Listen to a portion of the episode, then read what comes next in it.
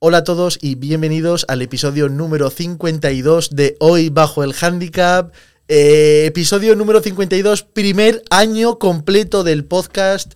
Eh, ha sido un año lleno de emociones, de aventuras, hemos aprendido un montón, lo hemos pasado muy bien aquí en el canal, en el podcast. Hemos tenido invitados de todo tipo, gente que lleva un día jugando al golf o ningún día.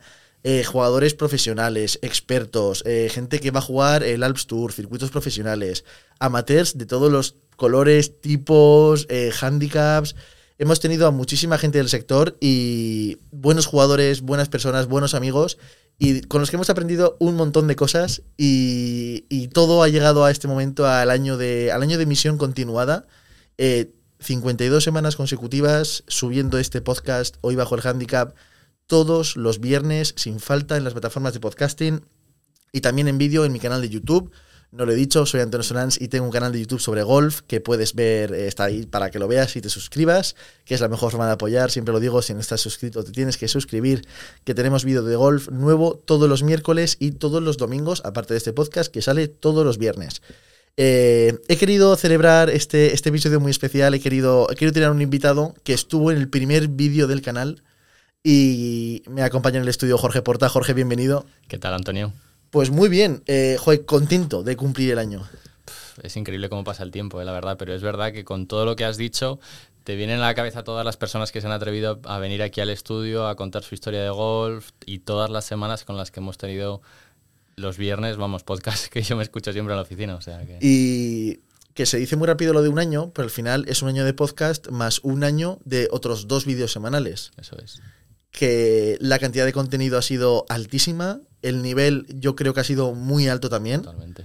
el otro día lo repasaba con, un suscriptor eh, de Burgos, que hablábamos de, hablábamos por teléfono, de, del vídeo con el que me conoció en el canal y me iba haciendo repaso de vídeos que he subido en el pasado y que, y que él se acordaba. Y, joder, y me di cuenta de lo orgulloso que estoy de cada uno de los vídeos que he subido. El progreso. Eh, es que en todos se aprende o uno se entretiene o se divierte o Siempre hemos dicho que el contenido atemporal es el, mejor, ¿no? da igual cuando lo veas, si hace un año que lo subiste o no y, sí, sí.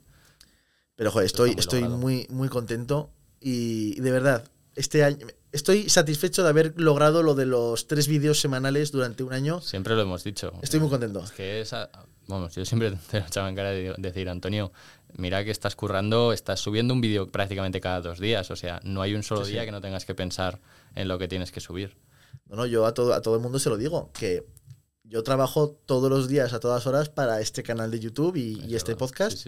es porque es, es, constante el trabajo.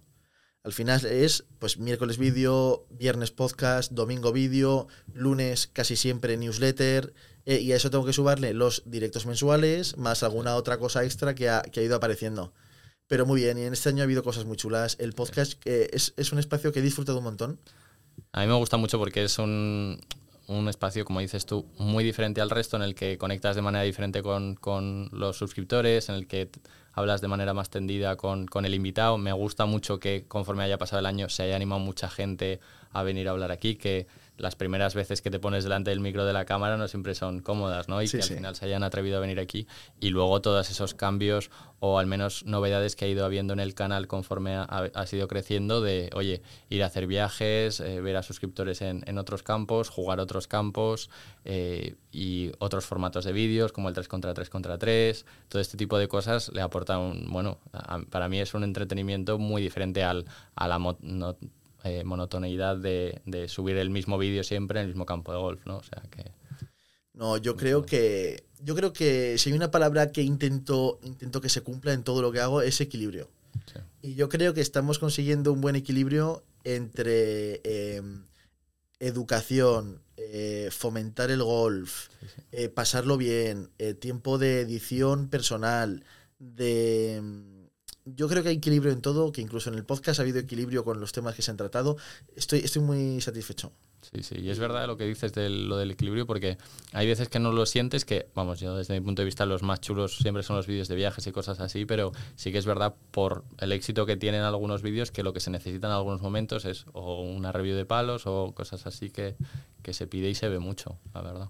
Y se ve mucho porque los vídeos de viajes eh, los disfrutamos nosotros un montón, son recuerdos preciosos para nosotros, pero es muy complicado. Y yo creo que en los viajes que hemos hecho lo hemos conseguido, pero es complicado trasladar lo que nosotros sentimos en el viaje eh, al espectador, a, a la persona que lo está viendo. Y, y yo creo que lo hemos conseguido. Otra cosa de la que estoy muy orgulloso y en la que tú me has ayudado un montón es que, eh, aunque yo soy el protagonista, el canal tiene sus personajes. La gente te conoce a ti. Sí, sí, sí. Cuando digo que viene Jorge Porta, todo el mundo te pone cara y, Sí, y te conoce a ti, te conoce tu swing, se sabe tu handicap. Sí, Y yo creo que eso, eso enriquece mucho el canal. sí. Tengo, tengo la suerte de teneros a vosotros, que es que lo hacéis de verdad. Me lo habéis hecho, me lo habéis puesto todo tan fácil siempre. Bueno, es, es jugar a golf. Al Eh. final, siempre que nos invitas a hacer cualquier cosa que tenga que ver con el canal es divertido por eso, porque es jugar a golf, ¿sabes? O sea que, digamos, yo, yo por mí encantado y, y- y me lo paso siempre genial, sea contigo, esté la cámara o no esté la cámara, con el resto del grupo, es la verdad es que está muy bien. Pero es que es solo momento estar para divertirse, Está la verdad. bien. Sí, sí, es momento sí. para divertirse.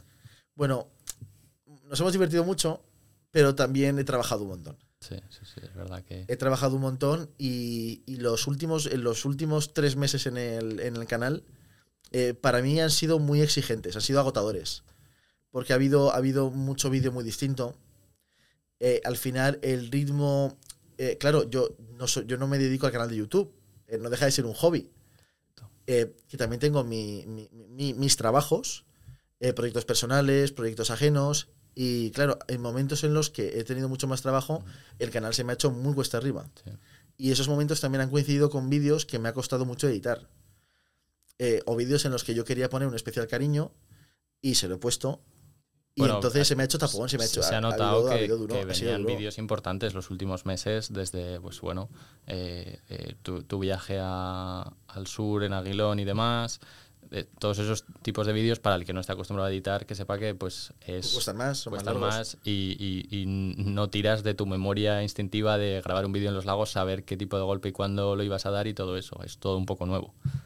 Efect- Sí, sí. Efectivamente. Pero lo de los vídeos especiales se nota porque los últimos eh, meses, desde eh, la quedada 3 contra 3, los vídeos estos de, de Aguilón en los que se usa el dron y eso son una pasada, el, el del campeonato de Aragón por parejas. Se nota que, que son vídeos de trabajo. O sea, Es el del campeonato de Aragón de parejas, que lo ha visto poca gente. Ese vídeo está en mi Sí, top ya. 5 del, del canal, me gusta sí, mucho. Hay veces que la, la calidad o el trabajo que pongas detrás no siempre tiene la misma recepción No, luego al en final el público, pero es lo que tiene muchas veces YouTube, eh, el algoritmo, eh, las miniaturas, que a veces, eh, eh, aunque el vídeo sea muy bueno, no se va a ver por este tipo de cosas, que tampoco me preocupa, no me, no me obsesionan los números y, y en ese sentido creo que ha llegado el momento de, de darme un pequeño parón, parón creativo, eso es. para poner en orden todas las ideas que tengo y que vosotros me habéis dado de, de golf, para poner en todas mis ideas, eh, acabar de organizar proyectos nuevos y volver y volver más fuerte. Eso es, hace, un momento lo hablamos. Al final Sí. el tiempo libre es, es tiempo al que se le puede dar un muy buen uso para pensar las cosas, para eh, val- valorar ciertas cosas, crear proyectos nuevos, ideas nuevas. O sea que va a ser un momento en el que tú vuelvas con, con cosas muy chulas para el canal, creo yo. Exactamente. Y sobre todo, eh, orden y planificación, que es una cosa que, que en los últimos meses eh, yo no he tenido. He ido a lo que tenía que hacer en cada momento. Papam, papam, papam. Y mis Hombre, ideas eran papam, papam, el papam. ritmo es frenético. Si cada dos días y medio tienes que subir un vídeo de YouTube, Eso es. Y se ha notado, eh, yo, yo personalmente lo he notado en la, no, no en la calidad, que siempre han sido buenos, pero sí en el orden. exacto. Ha faltado orden, hay un par de cosas que quiero hacer que no he podido hacer por no tener el tiempo. Y por eso voy a hacer un pequeño parón. Va a ser muy pequeño, tres, cuatro semanas. Todavía no tengo claro, a lo mejor luego son cinco. Pero, y no va a ser un parón absoluto, porque, porque al final el motor creativo, yo siempre lo digo, que cuanto más contenido se crea, mejor contenido se crea y más ideas salen. Entonces, no voy a pisar, no voy a poner el freno de mano para nada, pero durante las 3-4 próximas semanas en el canal va a haber solo un vídeo los domingos y voy a detener el vídeo de los miércoles y voy a detener el vídeo de los viernes para volver con ideas renovadas y con cosas nuevas que yo creo que al final Chulas, va, a ser bueno para chulas, todo el mundo, cosas en el chulas. laboratorio de ideas y van a salir Eso de es. ahí proyectos muy chulos. Y nada, pues eso es lo que quería, quería anunciar porque yo creo que, no sé, yo creo que puede estar bien. Sí, coincide Y- con que ahora todo el mundo pues también está un poco de vacaciones y, y es un buen momento para retomar con mucha fuerza eh, la vuelta del verano, la verdad. Eso es. Y luego que también yo lo, yo lo explico de esta forma. Al final, lo de eh, mi último año, en concreto el último año desde que empecé el podcast, eh, yo lo que siento es que he ido con el acelerador a tope, todo el rato. Que no ha, habido, no ha habido ningún momento de dejar de frenar. Al final, para llegar a subir los tres vídeos semanales, había que ir acelerando todo el rato. Y llega un momento en el que hay que acelerar para mirar el mapa. Y es lo que vamos a hacer, es lo que quiero hacer este, este próximo mes. Sí, sí. Mirar el mapa. O crear, o crear la ruta. Necesario. Pero bueno, ¿cómo lo ves? Totalmente cierto, o sea, yo creo que merece muchísimo la pena. Siempre que te das un tiempo para ti mismo o tiempo para planificar cosas, salen, eh, oye, ideas nuevas, proyectos nuevos, eh, igual te planteas cosas que al tener ese tiempo y poder no planificarlo mejor, llegas a más cosas, eh, llegas a jugar con más gente.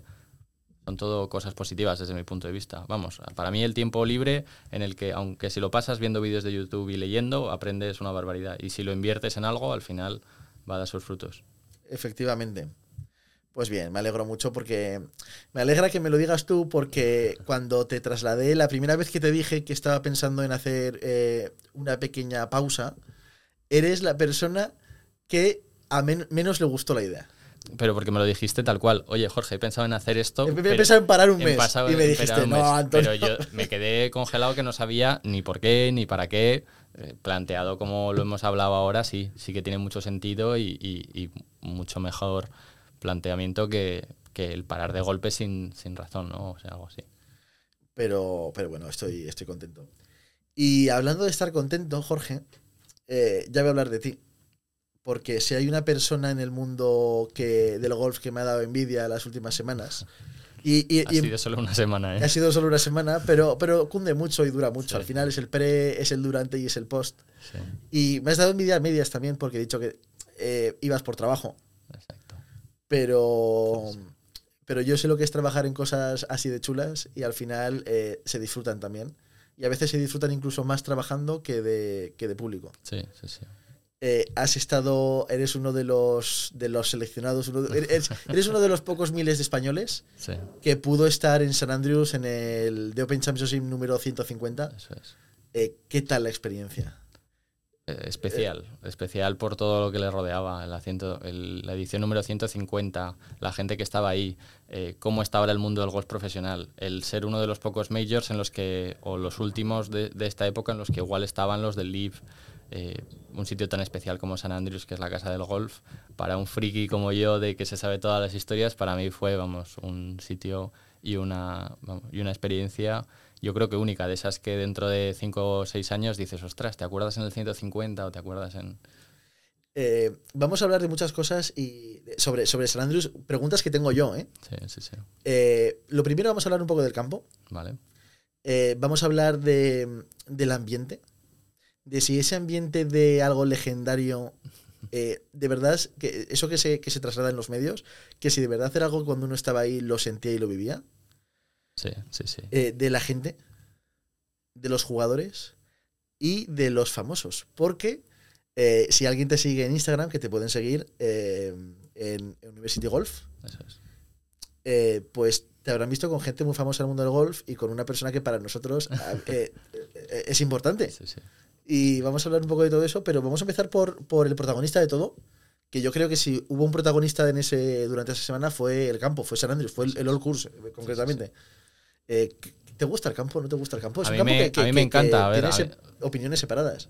A mí me gusta todo lo que, todo lo que tiene que ver con, con el Old Course. Al final es un campo que tiene más de 600 años, que representa muchísimas cosas, que ha sido precursor en muchísimas más y que, eh, al contrario de lo que la gente piense, eh, ha cambiado y, y es hoja de ruta para muchos diseñadores desde hace 100 años o desde hace 5 años. O sea, se Que lo sigue siendo. Imitando al Old Course desde hace un montón de, de- de, bueno, centenas de años al final.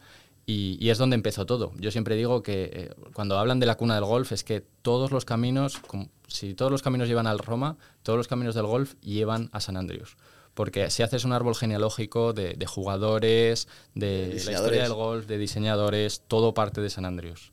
Y, y para mí es súper especial un sitio en el que, bueno, eh, hace ya 600 años, jugando la- un- las típicas bolas que, que rodaban un montón, se creó un tipo de juego que es el golf, que luego se ha trasladado a la escuela de diseño que más me gusta a mí y a ti también, que es la escuela estratégica en la que eh, cuenta muchísimo más los ángulos de ataque y, bueno, en los que la estrategia, o digamos así, la manera en la que se ponen los obstáculos es diferente a la que, a la que pues bueno, a lo largo del siglo XX luego se ha ido cambiando. Pero para mí es la, cuna de muchísimas cosas, de, de, los campos que me gustan, de los diseñadores que me gustan, de las historias que más me gustan. Al final es que todo parte de ahí.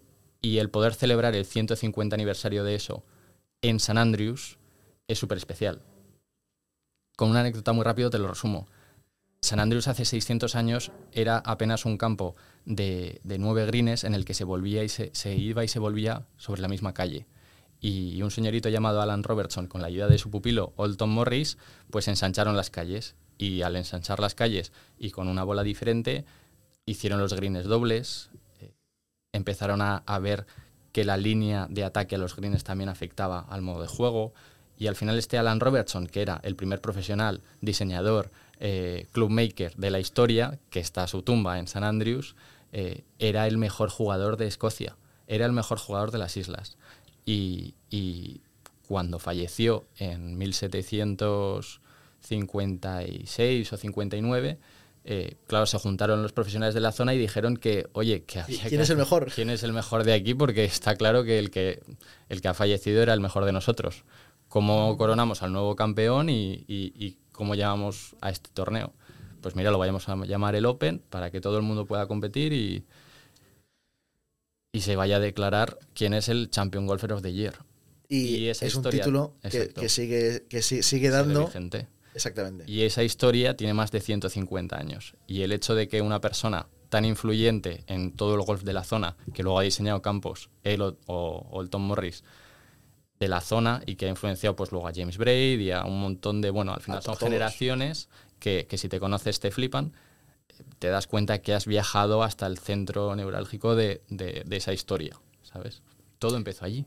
Yo, eso al final, y luego, y luego San Andrews es, es, un, es un pueblo, es una ciudad eh, que ha crecido alrededor del golf. Totalmente. Está ahí por el golf. Y hace más de 150 años que los eh, del pueblo decían, oye, que la línea del tren no pase por aquí porque, porque va al campo de golf. Porque va al campo de golf. Pero es muy curioso porque es un campo de golf que aunque a uno le parezca que no tiene atractivo visual, es un campo de golf, como solemos decir, que hoy en día es imposible de ver. ¿Qué campo de golf ves que el hoyo 1 y el hoyo 18 acaban en el centro de una ciudad? En el que en la calle del 18 le puedes, puedes matar a alguien que se está asomando por una ventana. en el que eh, conforme vas jugando hoyos, eh, la calle de la izquierda te pueden pegar bolazos. Eh, en el que hay, no sé si son cuatro o más greens dobles. Es espectacular, es una locura. Es una locura. Es una cosa única. Exacto. Es una cosa ¿En qué campo? Bueno, ya lo del road hall es otra locura, ¿no? Pero se ve que son cosas que están allí por su historia, pero que, si alguien se dedicara a crear eso ahora en un campo de golf, no le dejarían. Sería imposible. No le dejarían. Por, e, de ahí la especie, lo, lo que lo hace especial. Ese campo, el murete de North Berwick, todo este tipo de campos que, vamos, que tanto apreciamos. Y yo también quiero parar un momento a, eso, que estamos, estamos jugando eh, el que probablemente ha sido el campeonato más importante del año, y que va a ser el campeonato más importante del año, eh, en, un campo que se lleva jugando 700 eh, años. Exacto. ¿En qué otro deporte o disciplina estamos, estamos jugando en el mismo sitio donde se competía, donde se celebraba la misma competición eh, durante 700 años? Es, es increíble. Así es, así es. y habla mucho de, de lo único y de especial que tiene el golf. Sí, sí, es que al final Mike Kaiser cuando eh, trata de inspirar a sus diseñadores en Bandon Dunes o en otros resorts de los que tiene, les acaba contando la historia del Old Course y les dice que se planteen que el trabajo que hagan hoy en día tal vez pueda durar 500 años. Es que es así. Y eso es muy especial. Que la historia proteja eh, algo que se ha creado, ¿sabes? No es, no es se puede comparar al arte, pero es que hay esculturas en historia del arte que también tienen 500, 1000 años o más. Sí, sí, absolutamente. Bueno, y estamos hablando mucho de, la ciudad, porque al final es un campo unido una, a, San Andrews. Sí, sí, sí, la verdad es que eh, hacen uno. Hacen uno, es, lo mismo. todo forma parte de la misma experiencia y una cosa no se puede entender sin la otra. Eh, ¿Cómo es estar ahí? Eh, ¿Cómo es el ambiente? ¿Cómo es la gente? Es golf, es puro golf. Eh, Pedro me contaba anécdotas como que por las mañanas se iba a pedir un café a la cafetería de enfrente y mientras estaba echando el café en la máquina, el camarero estaba así haciendo swings de prácticas mirando cómo tenía las muñecas en el backswing. O sea, todo el mundo ahí sabe lo que es el golf, todo el mundo ahí sabe lo que el golf ha dado a ese pueblo y lo hace súper especial. Yo el primer día que estuve con entrada para poder ver el evento, Entramos, cogimos la pulsera y le dije a Daniela, este es el evento más importante del año, pero nos vamos al pueblo, porque esto es histórico, el poder estar en, el, en este pueblo en esta, o sea, en esta época del año. Sí, sí. Y luego, claro, todo el mundo juega al golf. Sí. Todo el mundo es respetuoso con otros. Y todo el mundo eh, entiende de golf, todo el mundo Ya. sabe lo que está pasando en todo momento. Y eso, eso es una cosa que eh, a la hora de, de ser jugador o ser espectador, eh, todo el mundo lo tiene que agradecer. Sí, y más el golf, que al final muchas veces pues eh, lo comparamos a veces entre amigos. Oye, el fútbol verlo entre amigos es muy diferente porque tienes a decenas de amigos que saben lo que es el, el fútbol y te puedes ir con todos ellos a ver el fútbol. Muchas veces con el golf acabas viéndolo tú solo en tu casa porque no hay tanta gente. Entonces compartir algo así de especial con tanta gente es, es una locura. Es una locura. Sí, sí. Yo, de hecho, eh, los, los mayores momentos que recuerdo eh, televisivos de golf eh, o son, o estoy yo tumbado en la cama con el ordenador, o estoy con mi padre en el salón, y son, son momentos buenísimos. Exacto, sí, sí. Ese torneo que acaba a las 3 de la madrugada, hora española, que gana, que gana un español, mi padre y yo gritando, mi madre que baja en pijama, oye, ¿qué está pasando aquí? La frase que dice mi madre en casa es, oye, a ver si se van a pensar los vecinos que hay fútbol esta noche. Claro, tal cual. Pero es así, es así. Y a ver, en el evento también es así de especial. ¿eh? Yo me acuerdo que uno de los días estuvimos en la grada del hoyo 11, que para mí es el- la esquina más espectacular del campo, y vimos dos Eagles. Primero de Saint Laurie. La grada eh, se puso a saltar y a gritar, y cuando metió el Eagle Rory McIlroy desde el bunker la tercera jornada, eso fue tres minutos de que De- de yo me quedé afónico. Qué yo me guay. quedé afónico. Qué guay. Una locura. Eso, eso, en- eso en golf, sí, qué pasada. Eso es una pasada. Sí, Qué sí. pasada. Y luego te voy a sacar ya temas personales de los que, porque nos vamos a quedar sin tiempo, de los que ya me has contado a mí, para que la gente los conozca. Sí. Y quiero hablar del campo de prácticas, Sí, sí, sí. de cómo es la experiencia de estar ahí en el campo de prácticas. Eh, al final, claro, los jugadores van llegando. Es. Y conforme pasan las horas, los jugadores que llegan son mejores y están mejores clasificados en el torneo. Hasta el punto en el que Rory McIlroy, última jornada, él solo en el campo de prácticas. eh, ¿Cómo es eso? Es muy especial porque en el campo ves golpes, pero no puedes llegar a veces a conectar tanto con el jugador ni notarle los nervios porque estás teniendo que anda- a- andar antes que ellos, avanzarte para ver los golpes. En cambio, en el- la cancha de prácticas estás 30 minutos viendo cómo llega un jugador, cómo se toma eh, el tor- Su rutina, su su rutina, todo. Y también ves las relaciones entre, entre jugadores. Eh, ves si se saludan, si no se saludan, si se ponen en la otra punta de la cancha. Creo que también son humanos. Y además, con un público que conoce un montón, pues hace muchísima ilusión. Eh, anécdotas como las que te he llegado a contar de que llega Bryson y todo el mundo se pone a aplaudir y a, y a vitorear, o llega Rory, líder la última jornada, al 150 aniversario en San Andrews y toda la grada se pone de pie y en cuanto Rory pisa la cancha de prácticas empiezan a aplaudir todos, animándole. Una locura. Eh, en el momento en el que Bryson de Chambó saca el drive así, le quita la funda y gira y se gira y están todo el mundo callaos, callaos, callaos, pincha el tee en la cancha de prácticas y se calla toda la grada como si fuera en el tee del 1 cuando le va a pegar y pega la primera bola y todos. "Wow, wow", Pero así, 300 personas, 400 personas. Una locura, es una locura. Qué a mí guay. me impresionó muchísimo ver pegar bolas a Bryson, luego también a Dustin, porque de distancia van parecidos, o igual un poco más Bryson, pero la bola de Dustin sale mucho más rápida. Me pareció espectacular, era de las primeras veces en las que no llegaba a ver la bola de lo rápido que salía. O sea, los primeros 250 metros era una locura. Y, y luego ver pegar bolas a Rory y ver pegar bolas, sobre todo ver cómo plantean los golpes todo tipo de jugadores, ¿no? Porque no es una cancha en la que estén, venga, eh, al 100 y todas al 100. Eh, es un tipo de campo que no se juega así. Entonces van entrenando ese tipo de golpes en la cancha. Qué bueno. Eh, otra historia que me gustaría que nos contaras es la de la librería. Eso es. Estás, estás, estás paseando San Andrews y te encuentras con. ¿Cómo se llama? Con Shane Bacon. Con Saint Bacon. Eh, Eh, ¿Quién es Eric Bacon, para el que no lo conozca, Jorge?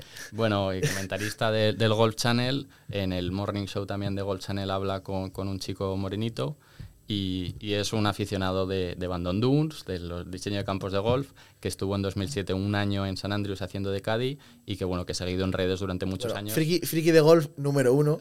A mi nivel, exacto. O- me supera por creces también, pero que he ido a Bandon Dunes pf, 12 veces, igual. Es Ya, una locura. En eso nos gana. Entonces, bueno, Te, te lo encuentras, saludas, charlas un poco. bueno, para mí fue más que encontrarme a Rory McIlroy, pero bueno. Y te recomiendo una librería. Exacto, le dije que era más friki de campos de golf que ninguno, que a dónde tenía que ir para, para encontrar los libros Los más mejores de. San Andrews. Y me dijo la biblioteca a la que había que ir. Y la verdad. La verdad es que sí, la verdad es que sí. Estaban todos los que ya hemos visto o tenemos o que te he dejado eh, en una estantería muy, muy grande y que ya conocía a todos, pero abajo del todo, en el último escalón de todos, había libros forrados en plástico para que no, para Se que no se estropearan ni nada. Y ahí había, bueno, ediciones firmadas, ediciones limitadas, y la verdad es que yo me podría haber dejado ahí un pastizal y haberme comprado un montón de libros. Ahí, eh, porque y aún te así, pues, calientas. aún así, Jorge ahí, agachado en la librería, Exacto. en mitad del torneo. eh, Claro, el gastándose- 150 aniversario jugándose eh, a 300 metros y yo en la librería de rodillas Sí. buscando libros ahí a ver cuál estaba más al fondo que no había visto todavía. Qué bueno. Y sí, sí. Me traje dos libros. Uno, eh, eh, La guía confidencial de campos de golf de Tom Doak, el primer volumen, que estuve a punto de comprarme tres volúmenes, porque viene mejor que comprarse desde Estados Unidos. Y luego una edición limitada de unos manuscritos muy bonitos, hechos a mano, de dibujos de los greens de Augusta, tal y como los quería Lister Mackenzie. Bueno, Claro, antes de- dibujados bueno, antes que- de que que, uno- cuando se creaba, iba a crear el campo. Uno los ve ahora y es, una, es un rollo completamente distinto. Sí, y no es porque nos hicieran así en los años 30 o 20 cuando se hiciera el campo, sino que el campo del Masters ha ido teniendo sus, Sus sus, reformas, etapas, sus su cambio, cambios. eso es. Y el Masters ha hecho un muy buen trabajo, Augusta ha hecho un muy buen trabajo de las cosas que no gustaban o que no se tenían buena pinta, esconderlas tanto en la historia como en la historia que luego ellos cuentan año a año. Sí, sí, absolutamente. Y para terminar, Jorge, eh, momentos en los que se te pusieron los pelos de punta. Eh, para mí, el momento de ver a Shane Bacon, o sea, salí eh, temblando. Luego. El espera, espera, espera. Respóndeme luego. Antes, de, antes de acabar con esta pregunta, que va a ser muy, muy, muy emotiva, otros famosos. Es, que me va a quedar sin tiempo y si no lo alargo Nada, pues mira, el mismo día Eh, ese que metió Rory McIlroy el, el, el chip desde el Eagle desde el bunker, que acabé afónico, estamos esperando en el, en el parking y de repente veo a Maika Morris a- caminando con de, su novia de, Goodwood. de, de Goodwood. Y yo me levanté, Maika, Maika, Maika. Y casi no podía ni, ni hablar. no claro, el tío pensaría, Una "Oye, foto, ¿este qué por le pasa? No sé qué. Y sí, sí, le pedí una foto. Eh, y luego también vimos pues a Peter Finch y a, y a este... El otro youtuber, el... Ah, el bueno. de los dos millones, ah, eh, Me acabo de ver un vídeo suyo con Goodwood. Exacto. Este es el problema que tiene el estar todo el día pensando y, y leyendo sobre campos en Ohio y en que te acuerdas de esos campos, pero no de- del nombre de este tío. Eh, ¿Cómo es posible? Si lo, si lo he leído hace Lo sé, una pero hora es y que la media. memoria, la memoria funciona así. Entonces estos se iban paseando por el campo como si fueran comentaristas de, de, vamos, del Golf Channel o de lo que fueran. Y, y luego, Y eh, luego, después de dar esa vuelta eh, en un día tan especial en el que veo a Shane Bacon, paso por la librería, damos una vuelta por San Andrews, eh, vemos las cosas especiales de San Andrews, paseamos por el cementerio, vemos la tumba de Alton Morris Jr. De, y de Alan Robertson. Salimos del cementerio y le digo, ah, pues vamos a ir hacia la playa, vamos a ir por detrás y por delante del edificio de la Raney. Y de repente cruza a 20 metros, Eric Anderslang, eh, Dios del golf. Dios, Dios del golf. y, y persona que, que, bueno, que vamos, yo fui corriendo tras él, me fuera a atropellar un coche o no, Jorge lo vio y dijo, esta es la mía, voy. y, y- y fui súper sincero con él, pero también estaba súper nervioso, súper, súper nervioso. Eh, le dije que es que él es la razón por la que, por la que he vuelto a jugar a golf o me he vuelto a conectar con el deporte eh, después de unos años en la universidad en los que no, no estaba conectado con el deporte. Sí, al final tú juegas al golf porque te, te reenamoraste del golf con los vídeos de Eric. Exacto. Y, y- y nuestra amistad también parte de eso, porque Bueno, si ver, no claro. hubiera vuelto a Zaragoza con esa eh, relación con el golf, eh, bueno, pues eh, sana otra vez, eh, no hubiera ido a los lagos a jugar con Javi, ni, ni hubiéramos quedado para grabar, que no quedamos para grabar, la verdad es que quedamos para jugar, pero de donde salió el primer vídeo de- del canal. Eso es. O sea que sí. Y luego el gusto que da aquí en España encontrarse con alguien que conoce a Eric y lo Claro. venera como lo venero yo o lo veneras Claro, tú. sí, sí, sí, sí. Y al final lo de Eric es que se parece más a, a- una religión que a... Exacto. O se parecía más. Al final es que el que conoce a Eric lo conoce. Lo hablamos siempre, es. eh, que es como el Casey Neistat del, del golf. Exactamente. Eh, al final, cuando veías los vídeos de Casey, lo que te apetecía era eh, hacer, Hacer vídeos. Y, y con Eric es lo mismo. es inspirador. Su trabajo es inspirador. Y eso es muy especial. Pero yo me acuerdo perfectamente de ese primer día que quedamos en el Sí, que, sí. eh, vamos, es que no había que contar mucho para saber quién era Eric. Y yo me acuerdo que hablamos por primera vez también de, de Friday. Que te, conté lo de Friday. Y ahora ya ves lo que es Friday. O sea, la verdad es que eh, sí, sí, todo Lo, parte de lo eso. que han crecido... ¿Puedes Hombre. darle otra vez a la cámara, por favor? Sí. Eso es, ahí. ¿A grabar o...? Eh, ¿un- ¿Una vez más? ¿Otra? Ahora. Ay. Eh, lo que han crecido, claro, en estos dos últimos años, mi canal ha crecido pues de 0 a, a 5.000 suscriptores, pero lo que ha crecido Friday, por ejemplo, por ejemplo, sí, sí. lo que ha crecido No Lean Up en importancia y en relevancia. Pero es curioso, como el producto que estaban haciendo o el trabajo que estaban haciendo hace dos años, a ver, ahora es espectacular, ¿eh? Han pegado un salto, Bueno, bueno, el- el- pero ya tenía un valor muy, muy especial y igual ese, es- el público no lo veía tan especial o no tenía esa recepción. Pero desde el principio han hecho un trabajo súper, súper especial. Ahora están en las nubes, ¿eh? Yo creo que están en eh, No Up en altura de producción de cosas de Amazon. O sea, la verdad es que sí, sí, no, no, por una locura lo que están haciendo ahora. Además, están grabando la octava temporada de Turisos y vamos, va a ser espectacular. Va a ser un locu- locurón de temporada, ¿eh? Sí, Eh, sí. solo voy a tener que necesitar tiempo para verla. en fin. Eh, retomamos con. Vamos a grabar, tenemos, tenemos pendiente un vídeo solo sobre Eric, Es verdad, es verdad. que tenemos que grabarlo. Este verano, este verano tenemos que Sí. grabarlo. Eh, tenemos que grabar un vídeo solo sobre Eric y luego, para acabar el podcast de hoy, eh, momentos de pelos de punta eh, en la semana del Open Championship. Puf, eh, yo diría que uno de ellos fue eh, ese momento de, de ver el cementerio y de, y de la biblioteca, los dos. Primero, cuando vi los libros, porque eran libros súper especiales que encuentras a veces en fotos de Google, pero que no te puedes ni comprar y tenerlo en la mano, vamos, parece espectacular.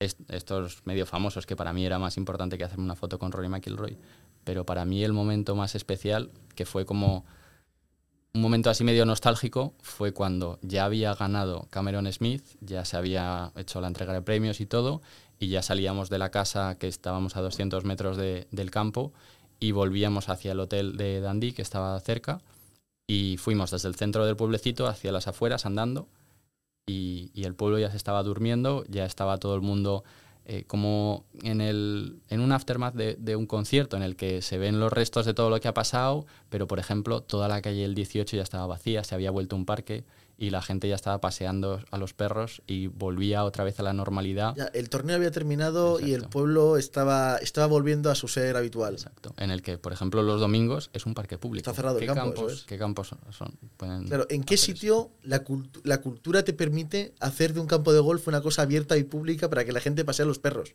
Los domingos no se juega golf. Es espectacular. Es, es espectacular. increíble. Es único. Qué fantasía, de verdad.